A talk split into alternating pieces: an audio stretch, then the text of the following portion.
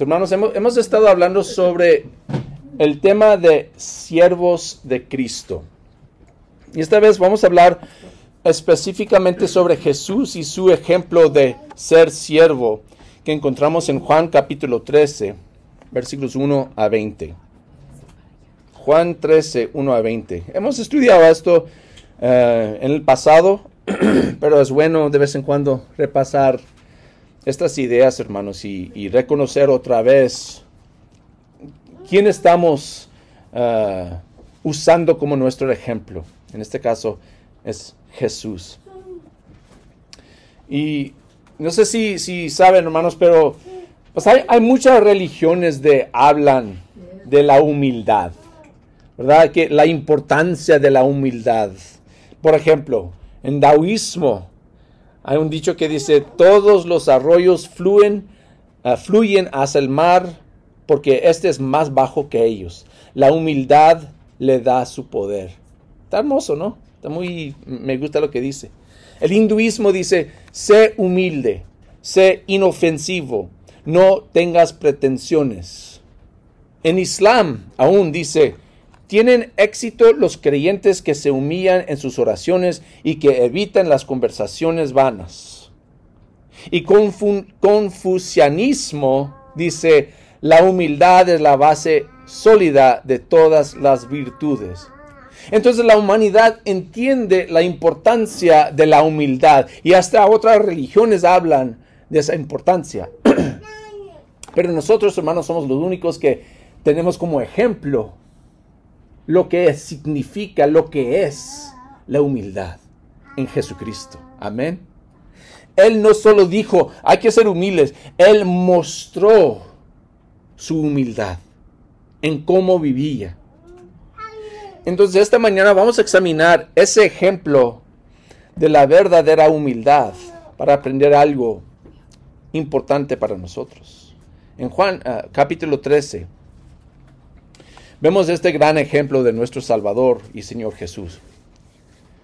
Empezando con versículo 1, dice, se acercaba la fiesta de la Pascua. Jesús sabía que le había llegado la hora de abandonar este mundo para volver al Padre. Y habiendo amado a los suyos que estaban en el mundo, los amó hasta el fin. Llegó la hora de la cena, el diablo ya había incitado a Judas Iscariote, hijo de Simón, para traicionar a para que traicionara a Jesús. Sabía Jesús que el Padre había puesto todas las cosas bajo su dominio y que había salido de Dios y a él volvía, así que se levantó de la mesa, se quitó el manto y se ató una toalla en la cintura. Luego echó agua en un recipiente y comenzó a lavarles los pies a sus discípulos y a secárselos con la toalla que llevaba a la cintura. Cuando llegó a Simón Pedro, éste le dijo, ¿Y tú, Señor, me vas a lavar los pies a mí? Ahora no entiendes lo que estoy haciendo, le respondió Jesús, pero lo entenderás más tarde.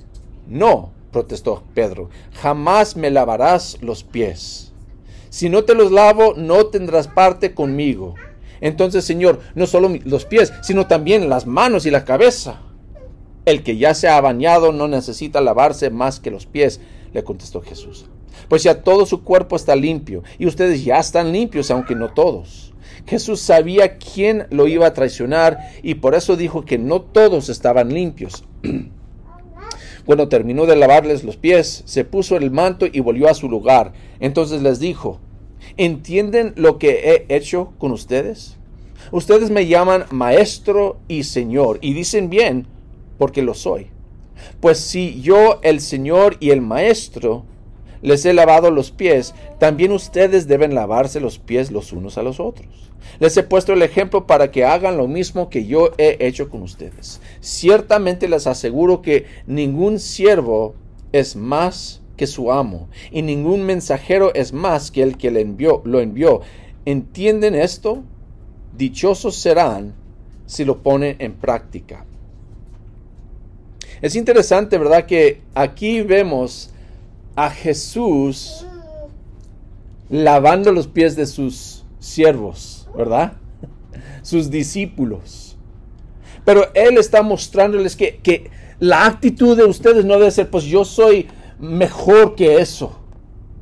No, la actitud de ustedes debe ser una de humildad, de estar listo, dispuesto, disponible para ayudar y servir donde quiera. Entonces Jesús primeramente nos está mostrando esta idea de la humildad y mostrando que la humildad viene del amor abnegado. Ok, fíjense lo que está pasando aquí. Fíjense en versículo 1. Dice, es muy interesante, Jesús ya sabe, dice, Jesús sabía que le había llegado la hora de, abandonar este mundo para ver al Padre. ¿Y qué es lo que dice? Y habiendo amado a los suyos que estaban en el mundo, los amó hasta el fin. Para mí es muy interesante que hay una conexión entre la humildad y el amor. Hay una conexión entre la humildad y el amor. De hecho, cuando dice los amó hasta el fin, eso es, eh, tiene, pues es una, uh, una expresión idiomática, idiomática de, de, la idea de un amor completo. Los amó hasta lo sumo, que como, no, hay, no hay más, no hay otra manera. ¿verdad? Más grande que mostrar el amor. Es lo que significa eso en griego. Entonces Jesús está mostrándoles un amor más grande. ¿Y cómo?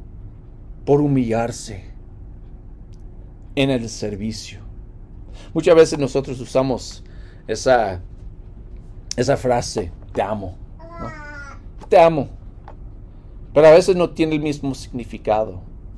Muchas veces nosotros cuando hablamos del amor, hablamos de cómo esa persona me causa sentir a mí.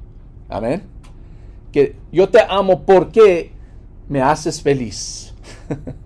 o porque te miras bien guapa, o verdad, el amor viene por lo que tú haces para mí, pero no es así. En las escrituras, en el ejemplo de Jesús, el amor viene por lo que yo quiero hacer para ti.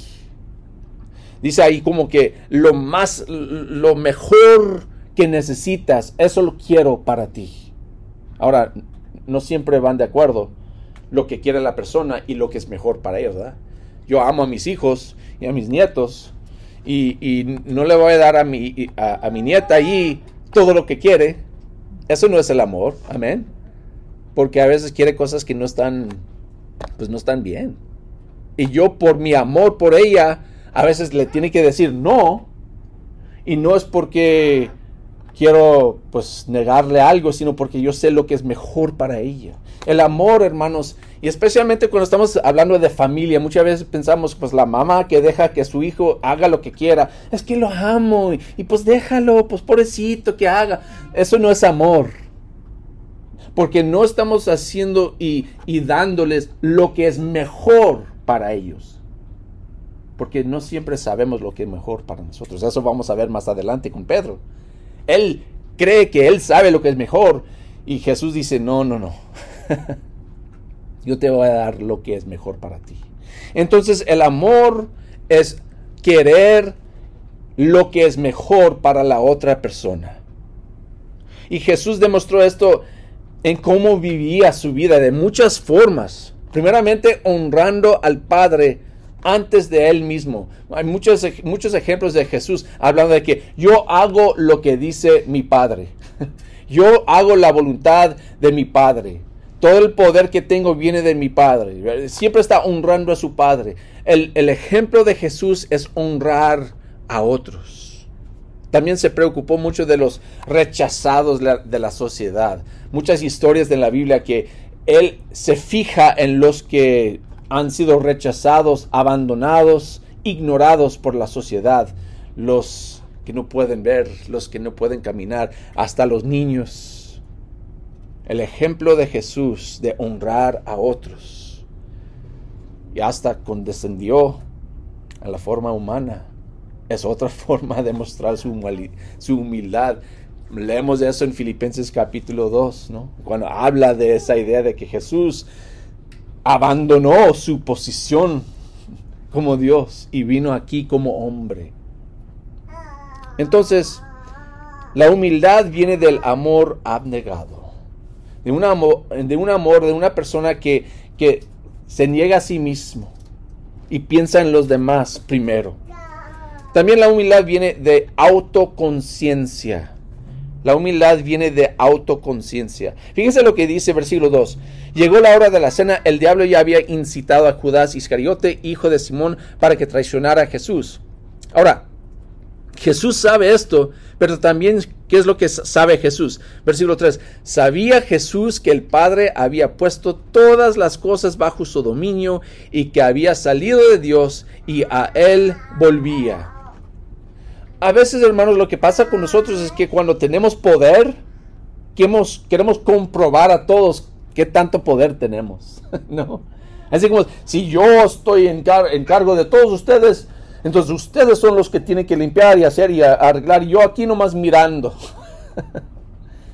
Jesús sabe que Él es el más importante, el más grande, el mejor y mayor de todos. Pero ese conocimiento no le causa querer hacer cosas para él mismo, al opuesto.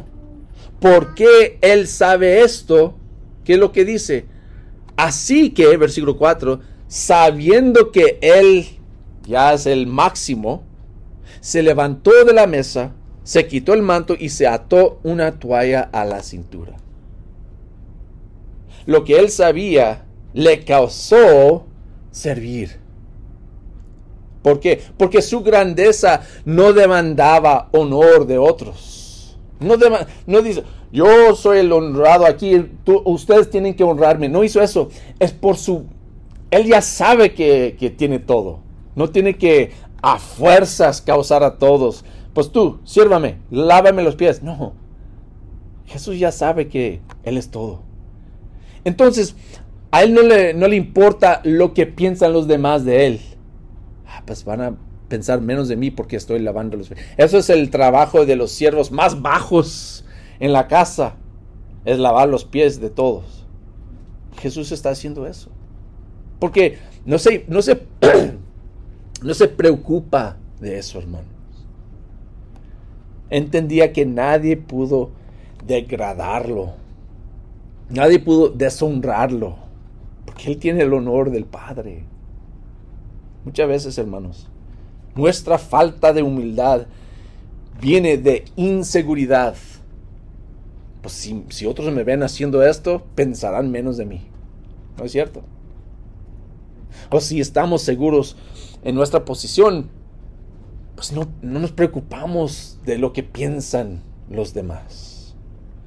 Nos damos cuenta de que la verdadera grandeza se expresa mejor en el servicio. Entonces la humildad viene de, ese tipo de amor abnegado. Que uno no está pensando en uno mismo, sino en la otra persona. También la humildad viene de autoconciencia, ¿verdad? que yo estoy consciente de quién soy yo. Entonces no me preocupo de que van a pensar menos de mí, no. Y también, número tres, la humildad condena la prepotencia. La humildad condena la prepotencia. Si seguimos adelante. Versículo 6. Dice, cuando llegó a Simón Pedro, éste le dijo, ¿y tú, Señor, me vas a lavar los pies a mí? Ahora no entiendes lo que estoy haciendo, le respondió Jesús, pero lo entenderás más tarde. No, protestó Pedro, jamás me lavarás los pies. Si no te los lavo, no tendrás parte conmigo. Ahora, el problema aquí con Pedro es que Pedro todavía tiene la misma idea que nosotros muchas veces, que ¿cómo es que esta persona de honor me va a lavar los pies? No, no puedo permitir esto. Eh, eh, es una desgracia a mi Señor.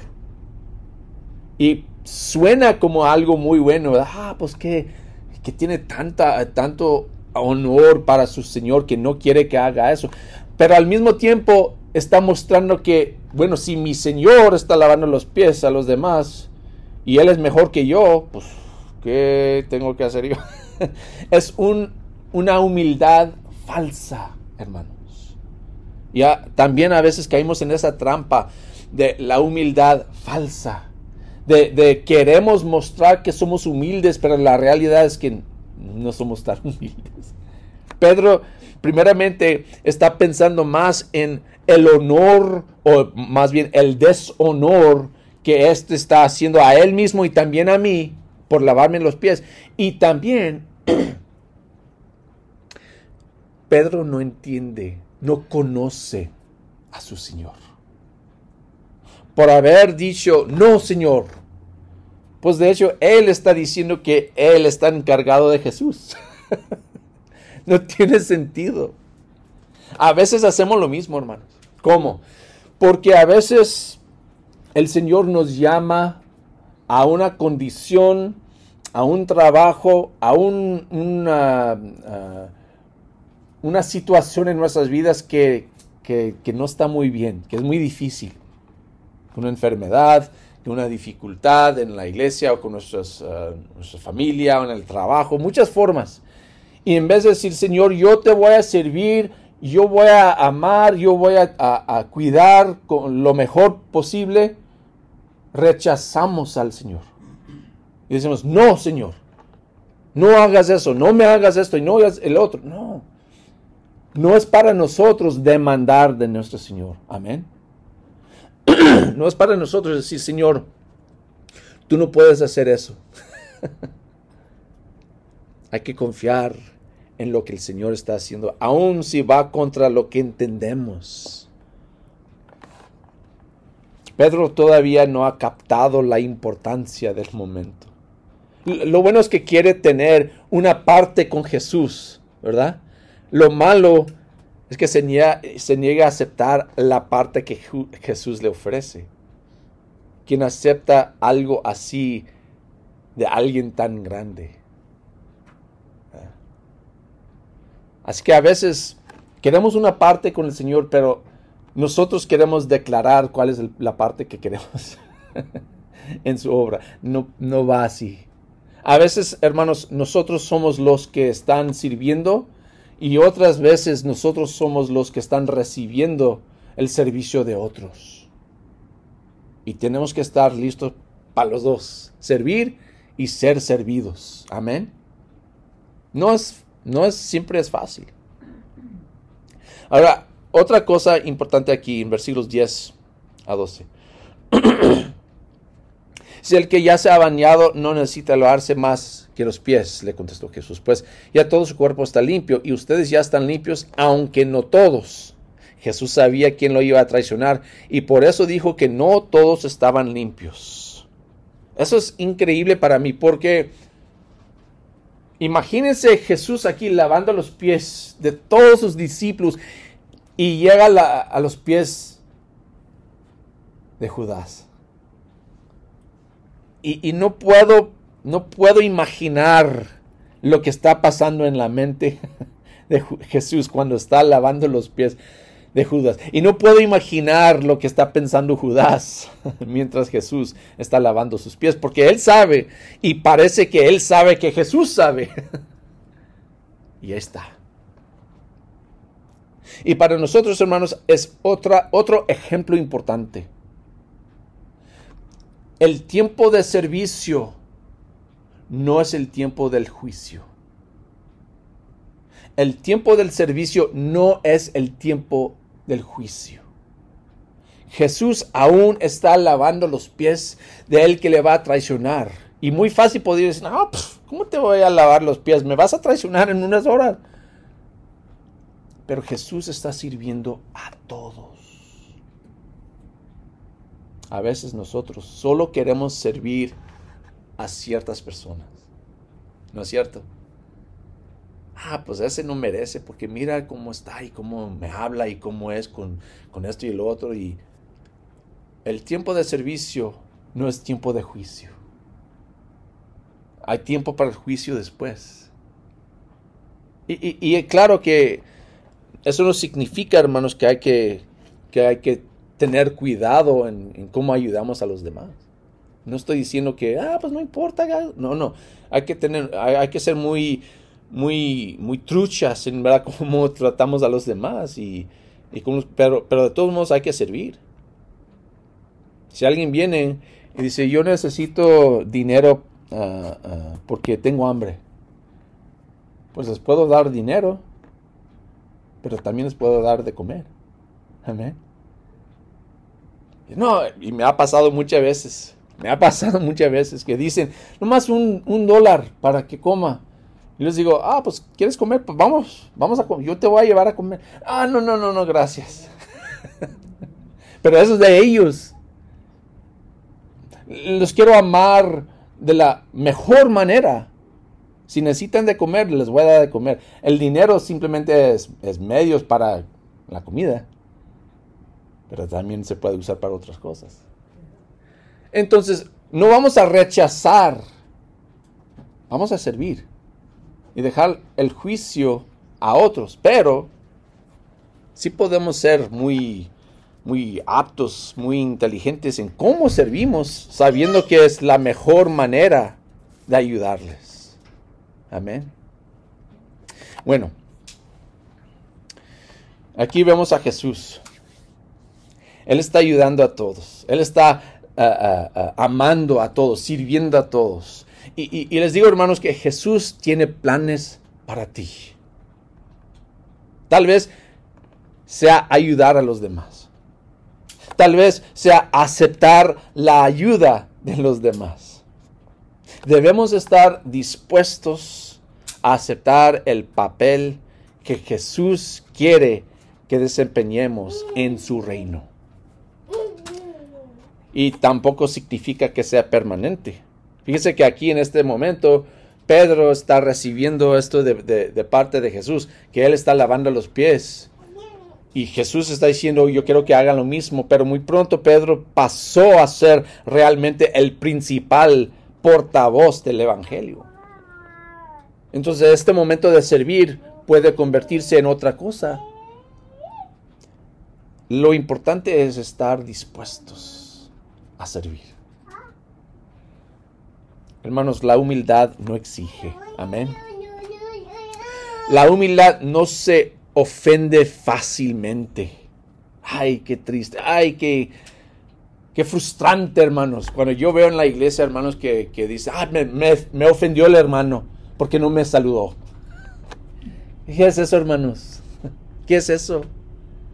Ser ofendidos es porque muchas veces queremos subirnos a nosotros. Queremos, pensamos que nosotros somos de tan honor que tienen que saludarme. Esa no es humildad, hermano. La humildad no busca elogios.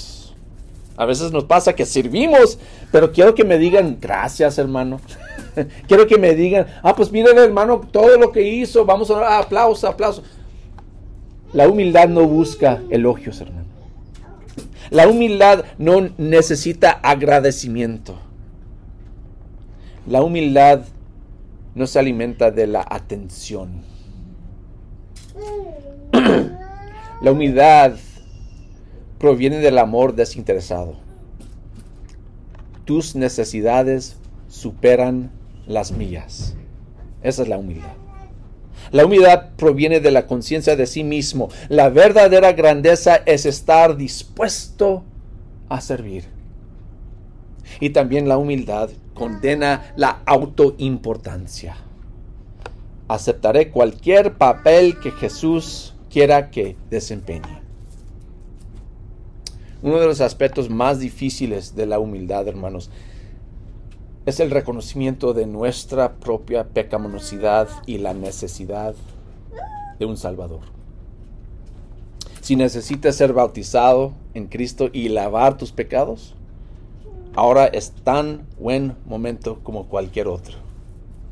Y si estás en Cristo, pero luchas por hacerlo Señor de tu vida, confiando en tu propio poder, entendimiento, en lugar de confiar en Jesús, pues acércate ahora.